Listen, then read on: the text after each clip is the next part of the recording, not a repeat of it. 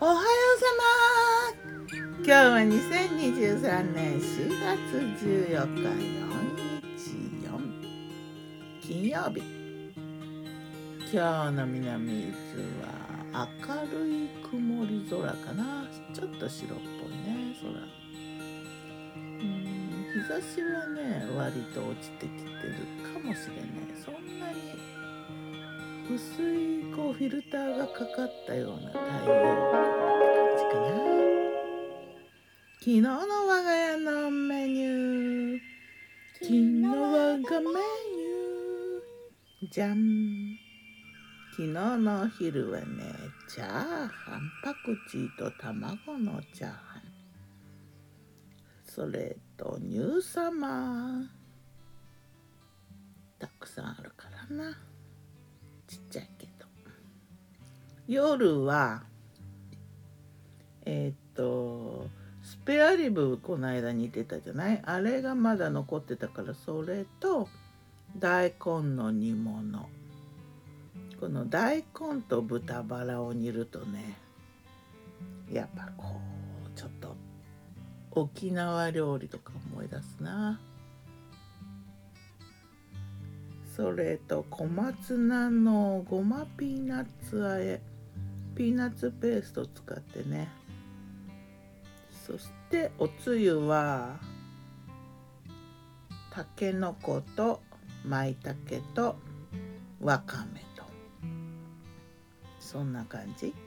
昆布でねゆっくりだしを取っためちゃくちゃやっぱ美味しかったわ。昆布だしも丁寧に取るとやっぱ美味しいね。それと炊きたてご飯白ご飯炊きたて美味しいな。夢ピリカだ。そんな感じ。さて今日は魔女の考察。魔女子うんその早期汁？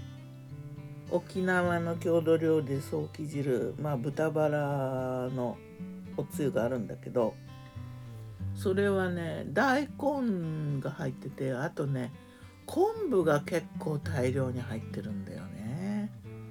最初にねいただいた時にね昆布がたくさん入ってるのにまずこうそれがね印象的だったな。あと味付けが結構柔らかいというか薄いというかさっぱりしてるのよ。で昆布とともにかつおだしも入ってるわけ。なんかね頭をひねるぐらいさっぱりしてるわけよ。うんないくらでも食べられそうなね美味しさっていうかな地味深いというか。全然そのこってり感とかもなくてね好きだな。で面白いのは昆布がその大量に使われるってこと？昆布の消費量はね日本で沖縄はトップクラスなんだって。昆布ってさ寒い地方にしか育たないのよ。で沖縄とかには全然いないわけ昆布さんは。なのに郷土料理で大量に昆布を使うっていうのがね不思議と思った覚えがあるなあともう一つ言うなら梅も育たないのに梅干しの消費量が結構多いのよ。うん、トップクラスこれはトップクラスではないけれどもねなんかね梅も割と上位よ全国で。でいろんな味付けのバリエーションも作ってあったりしてね。印象的だったな初めてマーケットでねその梅干しのいろいろなのを見た時にへえって思ったな。なんか面白いよね。う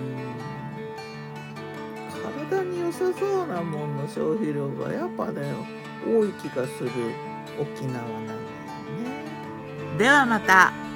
今日も美味しく健やかに健やかな地琉球沖縄って感じがするね。ギターは藤井声はよたんでした。またね